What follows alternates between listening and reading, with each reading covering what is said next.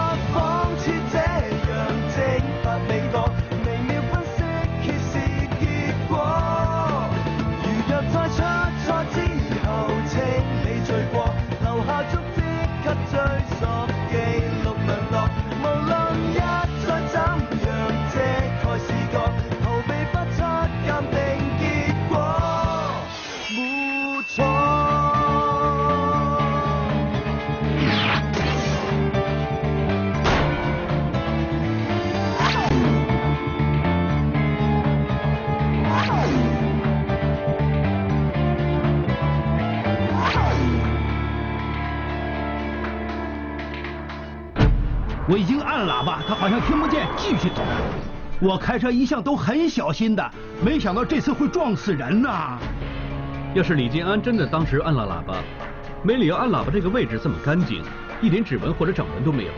要是李建安真的戴了这双手套开车，方向盘上面应该只有指纹，不应该有掌纹。我怀疑有人做伪证。这两组鞋印来自两位在车祸当天所穿的球鞋，其中一组跟我们在货车刹车踏板和油门上采集到的完全吻合。所以真正撞死人的不是李建安，是你。不关我儿子的事，一切都是我的主意，是我逼他的，让我替他顶包的。你以为警方会告你儿子醉酒驾驶？那你错了。你儿子是有喝酒，但并没有醉酒驾驶。正常来说，每个人在一个钟头内能够消化十毫升纯酒精，啤酒会比较多一点，到三百毫升。而你当天十二点半曾经喝过两杯啤酒，我就当你用比较大的啤酒杯，可以到七百毫升，中间相隔三个钟头，再加上你之前曾经吃过东西，体内部分酒精被食物吸收了，而且你做体力劳动，所以就算给你做酒精测试，你体内的酒精含量也不会超标。都是爸爸笨，我无知，自作聪明，以为这么做是对的，谁知道害了自己的儿子。不会的，爸。就算你不替我顶包，那我也只不过少了一条妨碍司法公正的罪。我始终是撞死人，怎么都是有罪的。可是我就是不明白，啊，你明明按了喇叭，叫他躲开的，他好像听不到，还继续过马路。你现在说什么都没用了。当时你有没有按喇叭，根本没办法证明。那倒未必，要证明，还是有办法。这些全部都是车祸现场跟死者何运妍的照片。究竟怎么样才能证明李国栋在撞到何运妍之前按过喇叭呢？所以我怀疑死者在案发的时候在讲行动电话，所以才听不到喇叭声。大家看这几张照片，就是死者何运妍被李国栋的车撞到的时候，很明显，他的包包和行动电话撞飞了。看这张照片，何运妍的包包是拉上拉链，由此可以证明他的手机不是从包包里飞出来。还有，那天何运妍穿裙子，她的裙子没有口袋的，也就是说，何运妍当时应该是拿着行动电话，甚至是在讲电话。现场的刹车痕迹有两米，当时货车的速度是四十六公里，也就是撞击力大约有一千二百五十四磅，而死者被撞到的角度是七度。照这些资料推算呢，如果行动电话是从手里飞出去的话，跌在地上的位置跟人的距离应该是三米，跟我们在现场看见的一样，所以高嫂的说法绝对成立。虽然不肯定死者当时是不是在讲电话，就算他真的在讲电话，他也是一边耳朵在听电话，那他还有另外一边耳朵能听到喇叭声啊。大家有没有留意到，何运妍的脖子挂着 MP 3这么说，死者当时在听 MP 3 MP 3在事发之后已经坏了，根本没办法肯定他当时有没有在听。如果何运妍真的一边讲电话一边听 MP 3的话，就能够解释他身上的伤痕。因为我替他解剖的时候，发现他除了胸肋是致命伤之外，右后腰也有严重的瘀伤。正常来说，当一个人过马路的时候，要是听到后面有喇叭声，本能反应就会转身回头。那么车撞来的时候，就会撞到你的右前腰，而不是撞到你的右后腰，应该是这样。也就是事发的时候，何运言很有可能是一边听 MP 3一边在讲电话，所以听不到李国栋按喇叭的声音，在完全没有警觉之下被火车撞到的。那当然，这个也是我们暂时的推断。我们查一查何运言的通话记录，看看我们的推断对不对。梁先生，前天在石门工业区发生一起车祸，我们查过电话公司的记录，显示死者何运言在出事之前跟你通过电话，所以我们今天想跟你了解一下当时的情况。我跟何运言认识很多年了，他买进卖出都找我帮他搞的。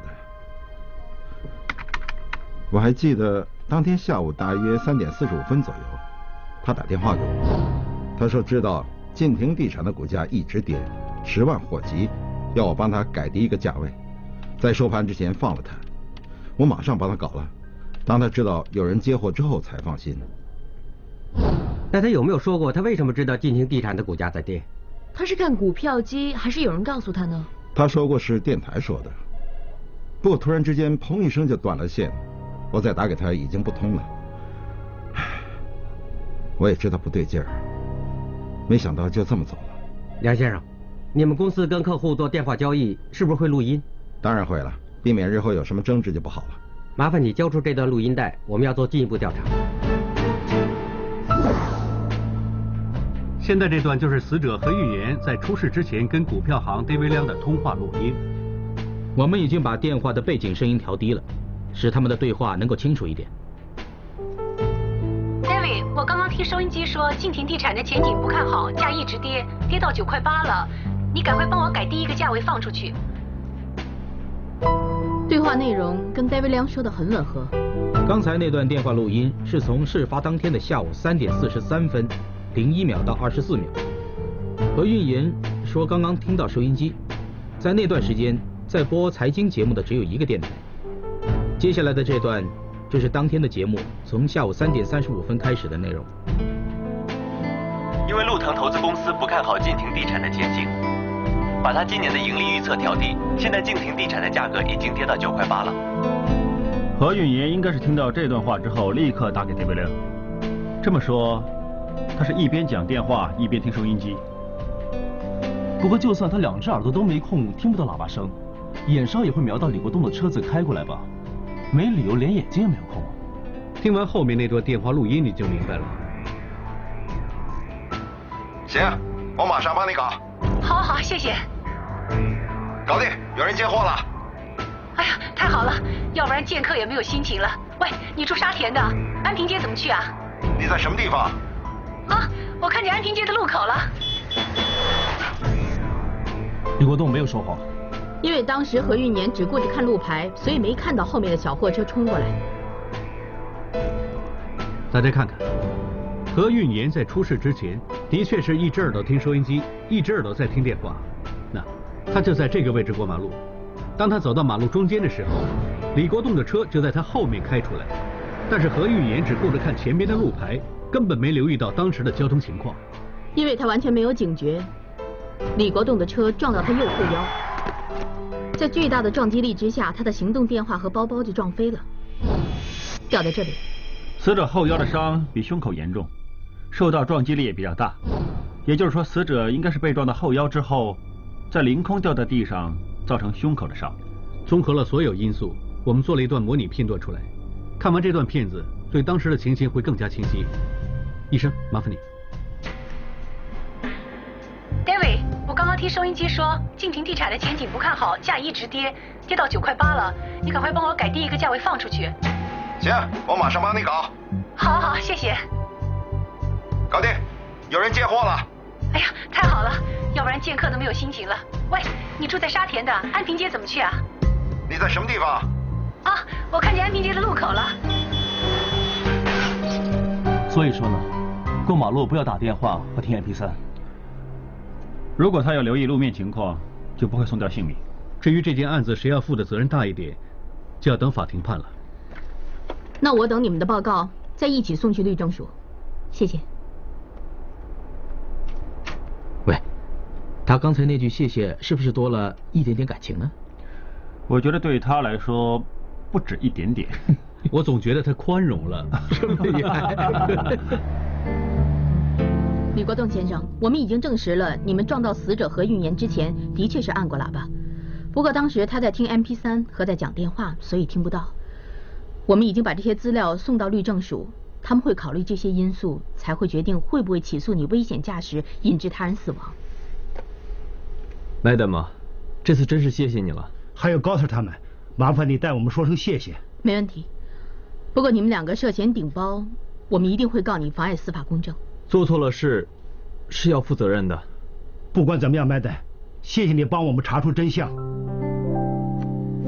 这张是我朋友的名片，他是法援署的，也许你们用得着。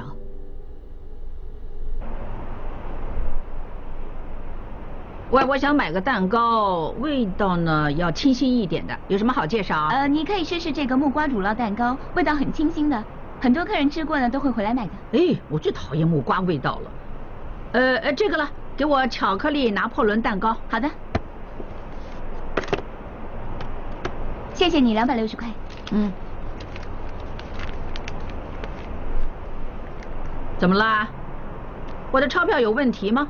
呃，不好意思啊，太太，因为最近新闻说呢，出现了一批二零零二年的一千元伪钞，所以循例上呢，我们都要照一照，看清楚。呃，或者太太，你有没有另一张？当然有了，你要十张我都有。你这么说，就是怀疑我在用假钞啊？不是的，太太。什么事？关你什么事啊？西九龙重案组警长沈雄。西九龙重案组不就是那死丫头的部下了？那现在他呀诬告我用假钞票啊？不是的，太太，我只想查验清楚钞票。你给我看一看。你只是个警察，你又不是做银行的，你会看？其实要知道这张钞票的真假很简单。那要是这张钞票是真的话呢，在保安线上面很明显的显示一千元的银码，还有紫金花的镭射图案。要是你摇动钞票呢，图案会有强烈的反光效果。还有在右下角会有一个隐形的一千元的数目字，只要你在水平线的角度来看就可以看见了。你看。咦，真能看见？当然看见啦！我是上等人，我怎么会用假钞票？对不起啊，太太，我马上找钱给你。真没见识，拿我的钞票去照，先照照你自己的脑袋吧你。太太，所有商户在有合理怀疑的情况之下，有权检查那张钞票是不是伪钞，甚至有权拒收的。人家只是照规矩做事，你又不是开银行的。钞票也不是你印的，你怎么知道是不是假的？小姐，哎，我的钞票是打麻将赢回来的，来我的麻将搭子啊，全部都是上等人，我们随便胡一把牌就够你一个月的薪水了，我怎么会用假钞啊？啊有钱人同样会犯法的，上个月就有一个有钱人被抓去坐牢了，你没有看新闻吗？好，就算你朋友不是这种人，也许他运气不好碰到了呢。哦，你说脏话哦，你当警察的，你怎么说脏话？喂，我没有啊，你别冤枉我。你还不承认呢？我刚才明明听见你说，也许他什么呃运气不好。哼，西九龙重案组的沈雄啊，我我一定投诉你。这个女人居然要投诉我说脏话，你说是不是离谱？哎呀，算了，未必是真的。谁会这么无聊？她有时间不会去逛逛街、看电影？是啊，或者去喝下午茶、学插花。总之，跟英国马有关系的人呢，特别麻烦。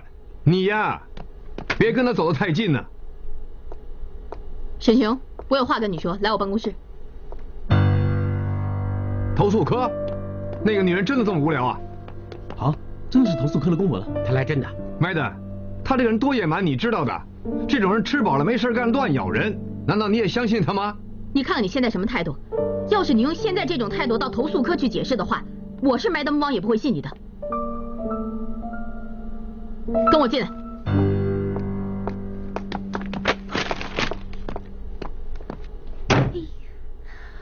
糟了，他们两个火星撞地球，看来真的有的吵了。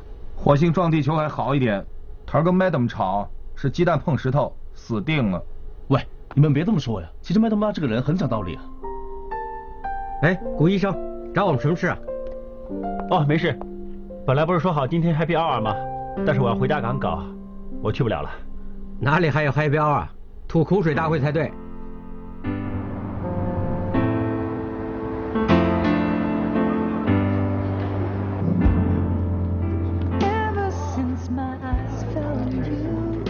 我都不知道上辈子是不是做错什么事，得罪女人，现在各个女人都欺负我。哇，你说这种话是什么意思啊？就是你别性别歧视啊。是啊。那你看看，那我再说两句，马上有两个女人咬着我。我不帮你们两个了，明叫头一肚子气，就让他发发牢骚嘛。就是啊，听他说下去嘛。应该像我姐姐那样听沈兄诉苦啊。那小刚说话我爱听，你们两个说话呢也中听。现在除了我老妈，只有麦德良对我最好了。喂，你说了整晚，你到底在说哪个女人对你不好？哎，投诉科那个麦登汪喽。我中午去了，我可是笑脸迎人，他摆着副臭脸啊！我说不到两句，他就问我有没有记错，问我肯不肯定，句句冲着我来。还有蛋糕店的收银的也是女人，他说当时给客人包蛋糕，没留意我有没有说脏话。现在到底怎么样？怎么样？我能怎么样啊？现在只有那个麻烦女人的供词啊，各说各的，死无对证。没办法了，只好看投诉科相信谁了。其实你不用这么担心，投诉科一向的做法都会问你直属上司你平时的为人。那我死得更快。那个英国马一向看我不顺眼，还不趁这个机会多踩我两脚，把我调走啊？喂，不用这么灰心的，抽张牌看看你有什么运程。抽张牌就知道马会不会踩死我呀？那你赶快抽抽一张吧。看看是不是这张？这张是正位的教皇牌，就是说呢，你有贵人相助，逢凶化吉。而教皇呢，这是有地位的人，帮你的人呢，很可能就是你的上司。我上司，以前麦登亮在呢，他一定会挺我的。现在这个简直就不是人，难道他会帮我说好话吗？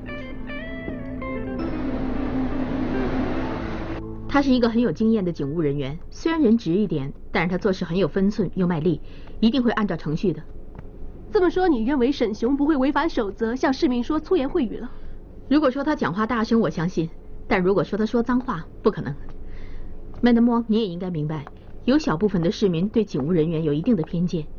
如果因为他们无中生有而影响到警队的士气，那就太不值得了。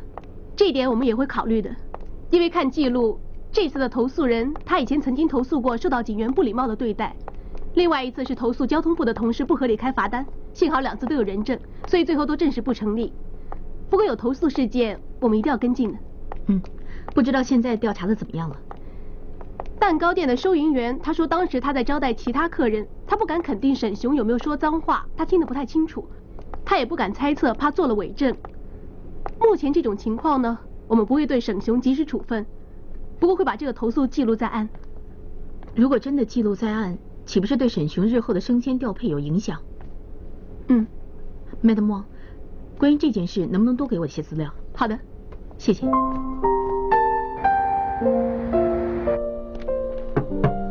进来。哎，Madam，又是三明治。嗯，你也没出去吃啊？没有，在看古彩妮的连载小说，你有没有看过？我哪有时间天天看啊？可是古彩妮是古医生啊。古医生？我一直以为古彩妮是个女人哦。原来你不知道啊！你一定不知道古医生在写你了。写我？是啊，里面有个新加入的女督察 Madam Moy 呢，不止查案厉害，连审犯也很有一手，每次都逼着嫌犯原形毕露。还有啊，她每次破案都很高调的开记者招待会，她的手段很强硬，只是跟下属不太合得来。所以你觉得他写我？其实只是有点像，缺点是古医生自己加的。你知道了，是艺术加工嘛？不是你自己看看，角色挺吸引的。我只懂得看公文，艺术我不懂得欣赏。哎，Madam，你在看沈雄的文件？嗯。Madam，其实我之前已经说过了，他们那天在这里吵，我正忙着给客人包蛋糕，我只是听见警察很大声的跟那个女人说话，至于有没有说脏话，我真的不知道。之前我怕说错话，所以就说不清楚了。你说当时给客人包蛋糕，那你记不记得是什么人？是不是经常来的？也许他会听到。今天不要再乱挑了，不然明天不带你来。哎，是他们了。这个妈咪每天都带小朋友来买蛋糕的。不好意思啊，太太，我是西九龙重案组的 Madam Ma，我想问问你，上星期五这段时间是不是来过这里买蛋糕？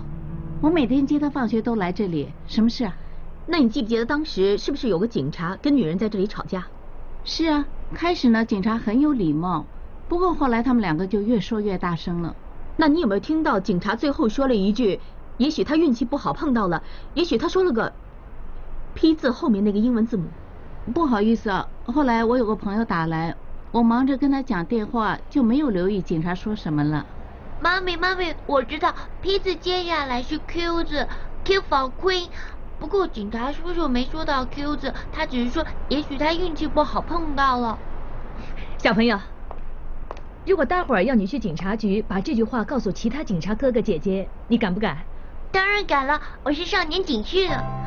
少年警讯，值得相信。没想到遇到你。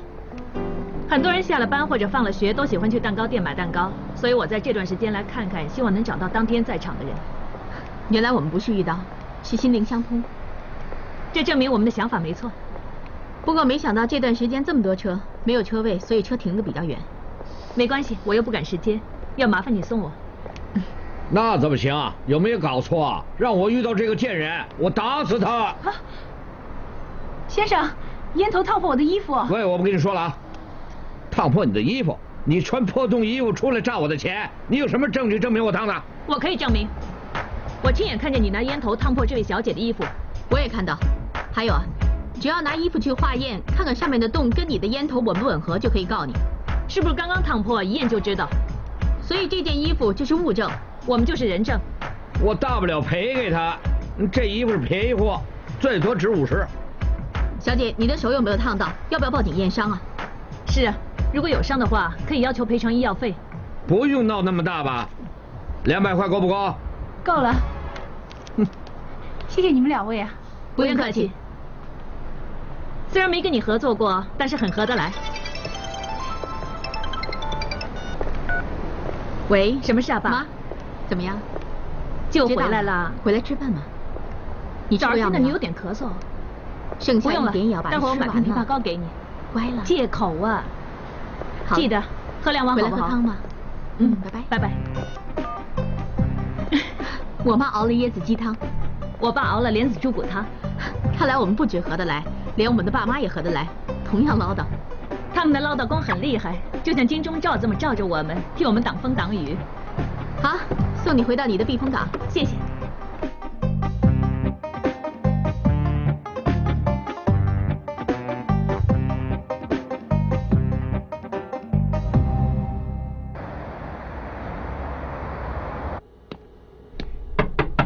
Madam，很忙啊？还好，在看旧档案。怎么这么有空上来？哦，刚刚去了投诉科，顺便上来看看你喽。看你笑嘻嘻、红光满面的，怎么了？投诉科那边没事了？你真是眼明心亮啊！所以我买了杯即磨咖啡给你喝，来。哇，要是现在有 Golden Cake Shop 的乳酪蛋糕就更好了。你怎么知道那里的乳酪蛋糕好吃啊？门口那么大的字写着“驰名乳酪蛋糕”，不是这也看不到吧？你去过那里啊？我知道了，投诉科说找到一个少年警讯，可以证明我那天没有说脏话，你帮我找的。我是去过。哦，那晚熟言说那张教皇牌呢是代表我有贵人，还说那个贵人是我上司。原来不是我现在的上司，是我以前的上司。幸好有你啊，Madam，要不是你啊，我一定被那个英国马踩死了。不行，今天一定要请你吃顿丰富的。香港哪里有马肉刺身吃呢？你听我说完行不行？我是去过，想帮你找线索。不过你知不知道我在那里遇到谁？谁呀？你不是遇到那个女人了吧？哪个女人呢？又泼辣又自大又喜欢投诉人的那个女人喽？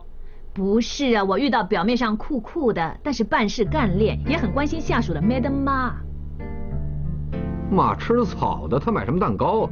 哦，那他的确不是去买蛋糕的，他是去帮你找证人的。那个少年警讯是他帮你找到的，所以你的贵人呢，真的不是我，是你现在的直属上司。不会吧？怎么了？我的供词不可信？怎么样？是不是请我吃马肉啊？喂，头儿啊，这次你能够脱难，该请吃饭了。好，明天晚上，明天我生日，明天你生日，你又生日，你前阵子才过完生日。明天人家农历生日嘛。说的也是啊，农历生日也很重要。对啊，我们是中国人嘛，要庆祝的。那我生日那，我做主吃日本料理吧。生日就想做主，那生孩子让你做主吧。你真是的，农历生日嘛，吃什么日本料理啊？吃中菜吧。有家新开的酒楼，吃完还送优惠券呢。也好啊，就去你说那家。不过中国菜人多点，吃热闹一点。不如也叫上郑康啊，跟啊梅德妈。什么？梅德妈。头，你是不是开心的糊涂了？是啊，喂，岳老板在那玩的没那么放啊。就是啊，吃个饭也要看他的脸色。不是人多容易点菜嘛。哎，点什么菜啊？啊，没什么。哎，他们说明天晚上吃饭，看你们两个有没有空嘛？啊？明天我约了人，我没空。啊，Madam，今天呢？今天反而可以。别省日子了，就今天吧。好啊，就今天，反正也下班了啊，就这么决定。啊。这里六个人，两辆车子够坐，我开一辆。啊，你开一辆，俊硕开一辆，那我打电话约麦当亮啊，走吧。走吧，走吧。麦登啊，你不用赶，我们还在等位子。俊叔还在停车，你慢慢来。好，我们待会儿见，拜拜。麦德伦还有十分钟才到。嗯，国红啊，你的酒楼啊，真是搞得有声有色哦。那当然，我是你儿子。啊，小姐，八十四号还要等多久啊？两张桌。啊，谢谢你。喂，这个呀，就是那天对我说脏话的警察呀，真是没天理，居然告不了他，还不是上司包庇他吗？你说我包庇啊？你知不知道我可以告你诽谤？你你以为我会怕你啊？妈，别跟这种人吵了，免得影响我们生意。啊，这家酒楼是你们开的，还没吃就想吐，走。麦德吗？哎，刚才在停车场等了十五分钟啊。走吧，取车。要取车？走。走啊。大家想吃什么？吃火锅当然要吃雪花肥牛了。雪花肥牛，喂，吃牛肉吧，这里最有名的。这样啊，再要两碟猪肚。哎，不是牛肉就是内脏，所有东西都那么多，我跟麦德俩要吃什么？我无所谓啊，最重要有苏梅南给我吃。苏梅南，记住啊。咦，麦德妈，你喜欢吃什么？随便点啊。这里东西不错的，那些海鲜呢是直接从西贡运来的，肉丸子呢是人手打的。以前麦德亮呢经常请我们来这里吃饭。也就是说我没请过你们了。好，今天我请客。喂，我不是这个意思。是啊，Madam，你千万别误会啊，他真的很有诚意，请你吃饭的。是啊，不如你下次请吧。日子我选。是啊，麦德妈，你记得多吃点东西，要不然头会不开心的。哎，是是是，你让他开心的点龙虾。喂喂喂，不要不要，别学，龙虾不好，龙虾胆固醇高，吃了会中风的。不不，你太难了吧？说实话，我也很喜欢吃龙虾。丸子。哦。Madam，你也喜欢开玩笑的。可不是，吓得头活都没了，眼珠都凸出来了。难怪还没失去流汗了。Madam，你有要求，我一定有求必应。喂，正好伙计，啊，帮我写两打龙虾丸子，丸子，快点，快点，好饿。来来，给你。妹子，你的，谢谢。不谢。来，妹子妈，再来一颗，来。我吃了很多了，谢谢。哎，不谢，尝尝这个。这样吧，我们喝酒。麦德妈，我被人投诉的事呢，全靠你帮我。之前有什么顶撞呢，就当我小孩子，啊，不是，当我臭男人，莽撞无礼。以后我一定全力的帮你，这杯我敬你的。哇头，你怎么这么肉麻？我们很少听沈兄这么说话。就是吧？看不出你这个人这么感性啊。总之以后我们重案组一条心，有案破案。我祝你们继续成为警队中的精英中的精英。来，干杯！干杯！干杯！爷爷爷两位卖的酒量不错呀，不是划拳吧？啊，麦德亮，我先给你划。我帮你划拳。那我帮你顶酒。好啊。那我们来了啊！那 Lady First，你先来。听着，对，十。哇哎哇哎！不是嘛？运气好，运气好，哎，再来。听着，五十。哇哎！哇，这邪门啊！各位官，你看你又输了，又输了。我帮你报仇。你来，你来，来来来。听着，十。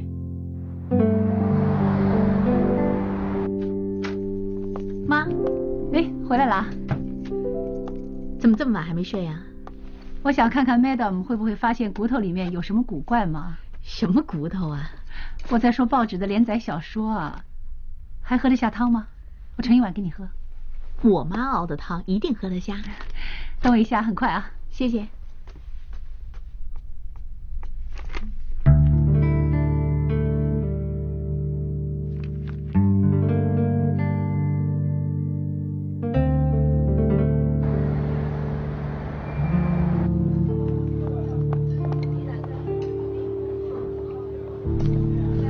古医生，哎，没了吗？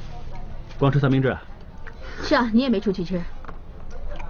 吃点东西回去赶稿子。听说你是胡彩妮，对啊，赶着回去写连载小说啊？嗯。其实 Madam 跟下属合作多了，关系融洽了，而且还一起吃饭呢。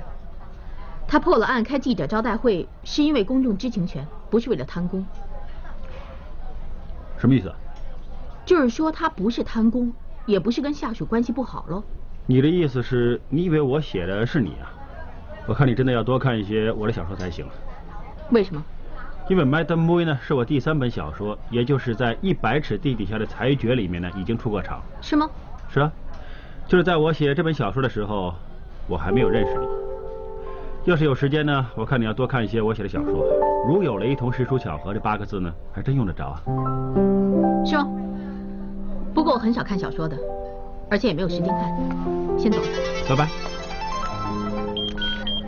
什么事，军硕？好，我马上到。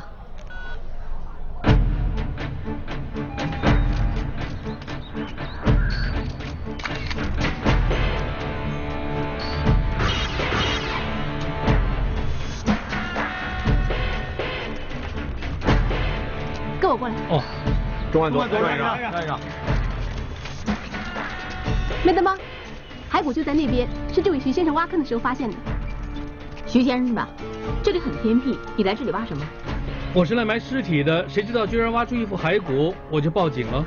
你来埋尸体？我来埋我的史纳莎 Rocky，他今天突然死了，他最喜欢来这里玩了，所以我想把他葬在这里，让他永远都那么开心。我买了木箱跟铲子，来到这里两点钟左右，接着就挖，却挖到人头骨，我想葬 Rocky 也葬不成。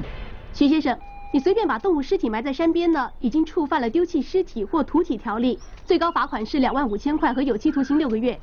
虽然你的狗不可以葬在这里，但是却帮我们发现了这副骸骨，也算做了一件好事。执行秒纳，他多专业。Madam，我说的对不对啊？嗯，你再跟他说清楚正确处理宠物尸体的方法。Yes, Madam。徐先生，其实你可以把宠物的尸体拿深色塑胶袋装好，然后把它送到垃圾收集站。古医生，什么情况？现在还在看骸骨到底齐不齐，但是刚才我发现头骨和牙床骨都有裂痕，有可能是曾经受过袭击致死。那你初步估计他死了多久？尸体埋在泥土里，整个腐化过程要十年。高 Sir，我们要把这里的泥土还有没被挖掘的树根带回去。嗯。根据古医生的推断，凶器应该是重物，你们找找看有没有可疑的凶器。Yes, madam。凡是发现被泥土埋着的骸骨，周围的环境证供很重要，所以我们还要搜集覆盖骸骨上面的泥土和植物回去化验。最重要的是别弄烂植物的根部，知道吗？知道。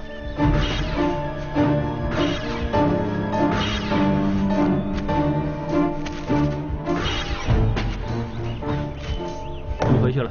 好。麦德妈，我们也采完证了。OK，谢谢。先走了，拜拜。拜拜。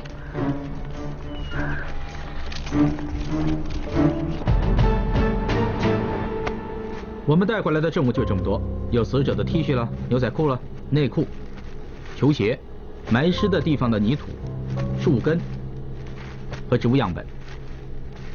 上次我们在污水道发现骸骨，拿了一大堆证物回来，当时不知道那些证物跟案子有关，但是觉得太多了。但是没想到这次呢，证物却这么少，又嫌太少了。哼，上次我们有件案子，骸骨还是在污水道里面找到，污水含有的化学物质和温度的高低都会影响到尸体腐化的速度。高 Sir 跟古医生做了个实验，计算出死者准确的死亡时间。不过这次的骸骨是埋在泥土下面，所以要推算死亡时间呢，就要靠他们了。没错，凶手在埋尸的时候一定要挖掘泥土，原本生长的树根很可能受损，甚至被挖断。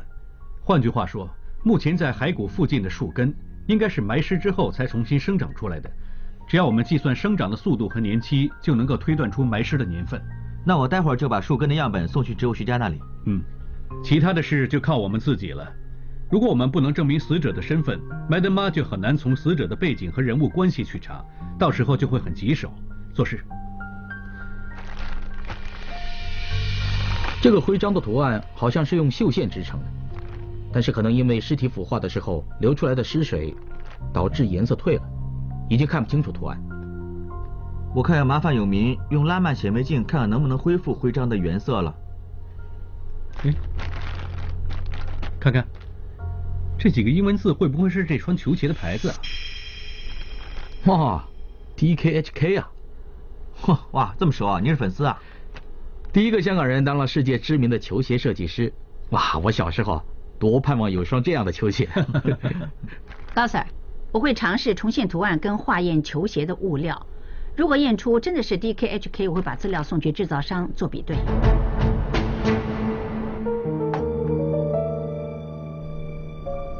我已经把骸骨拼出来了，证实是一副齐全的骸骨。下一步是不是验证死亡的时间？其实十年以上的骸骨和二三十年的没什么分别，除非是几百年以上的骸骨变成了化石，那就可以用卡本十四给它验证，要不然很难确实死者真正死亡时间。这么说，在骸骨方面，我们只能够推断出死者的身份。可以这么说，但是你看，他的面颊骨比较突出，眼窝比较圆。应该是亚洲人，但是根据脑部生长情况来看，年龄应该是介于三十五到四十五岁。你看，他的盆骨比较窄，但是骶骨比较长，这么看起来应该是男性。那死因呢？我看过他的手骨和脚骨都正常，也没有骨质增生的情况，只有头盖骨和牙床骨破裂，跟初步推断一样，应该是受到硬物袭击致死。要不要把骸骨送到法政部？让他们尝试从骨髓抽取 DNA，看能不能核对出身份。据我所知，法政部的 DNA 资料库是在1999年才成立。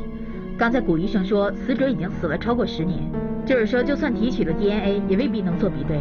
所以我想找梁医生给死者做头骨倒模，再把牙齿拼上去，利用容貌重整技术恢复死者的容貌。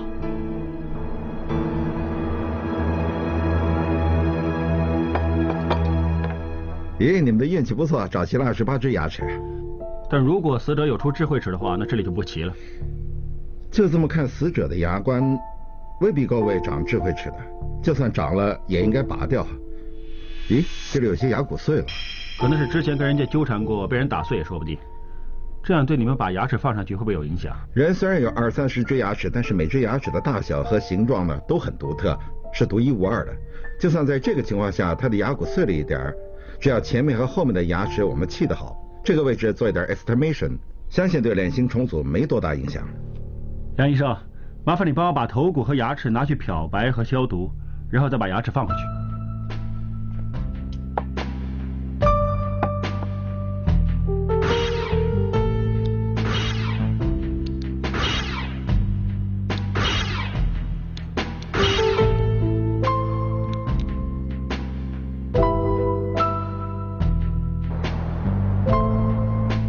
是骸骨身上的球鞋，虽然很残旧，但是也看见一个像翅膀的形状在这里，还有一生怀疑写着 DKHK 这四个英文字母。我们尝试把球鞋上面的污迹用电脑程式褪去，希望能够恢复到本来的样子。我们都不肯定有没有这款球鞋，所以我们也把这个图案送到球鞋制造商去询问，他们已经回复了。一九九二年 DKHK，他们为了庆祝成立十周年，出了一款纪念版的球鞋。以飞跃十周年做主题，就是这双。高 Sir，植物学家研究过我们送过去的植物样本，它们根部有三十厘米长，按生长速度推算，大约生长了十五年。十五年前就是一九九三年，加上你们刚才所说的资料，就是说埋尸的时间应该在九二到九三年之间。我去通知麦德妈。嗯。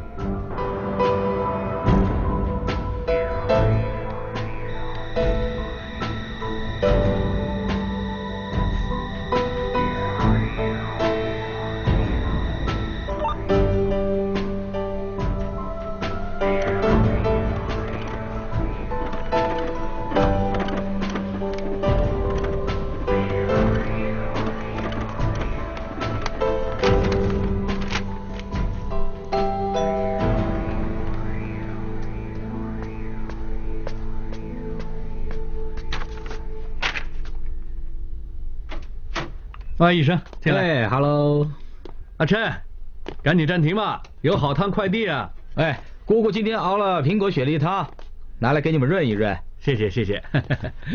九点多才送外卖，会不会太晚了一点啊？喂，高三儿，他嘴巴这么坏，你怎么受得了跟他一起住啊？没办法，谁叫他是我小舅子。来来来，哎，这是死者 T 恤上面的图案。是啊，刚刚还原出来，不过不知道是什么。哇，我很久没见过这图案了。你见过？什么时候？哎，你问他吧。还跟穿着这种 T 恤的人打过架呢。你跟人家打架？丧狗啊！当时我跟他的，哇，他经常把我当沙包，拳打脚踢的。我就找我大哥跟他谈判。你跟人家谈判？那当然了。我叫你带女人到酒店，你扯到哪儿了？你约我来这儿干什么啊？我以后不会再帮你拉皮条，也不会再跟你。你不跟我跟谁啊？我已经跟了别的大哥，你再碰我，他不会放过你。兔崽子想跳槽？他现在跟我，你别碰他。就凭你，哼，乳臭未干的黄毛小子，比你强。做大哥的不欺负小的。对呀，我就喜欢揍他，我手痒就找他练拳，你拿我怎么样啊？嗯，这个，不，嘿，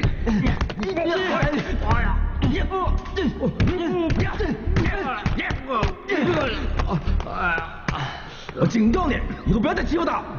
啊，啊，回想起来。当时你为什么那么神勇？别忘了他是疯狗。我只是搏一搏，只管约他出来了。如果万一真的打输了给他，对我也没损失啊，只好再把你交还给他了。你不是这么对我吧，大哥？开玩笑，我像是这么没有人情味的人吗？说什么？喝汤吧。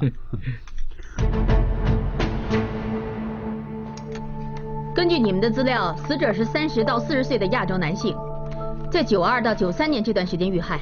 我们查过失踪人口记录，把那些条件吻合的个案留下来做比对。再等梁医生的面容重塑，就可以跟死者的面容做比对。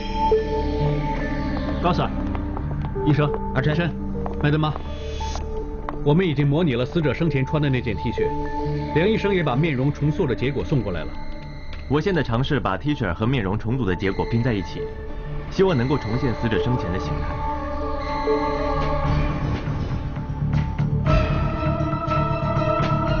对呀，我就喜欢揍他，我手痒就找他练拳，你能拿我怎么样啊？这不是丧狗？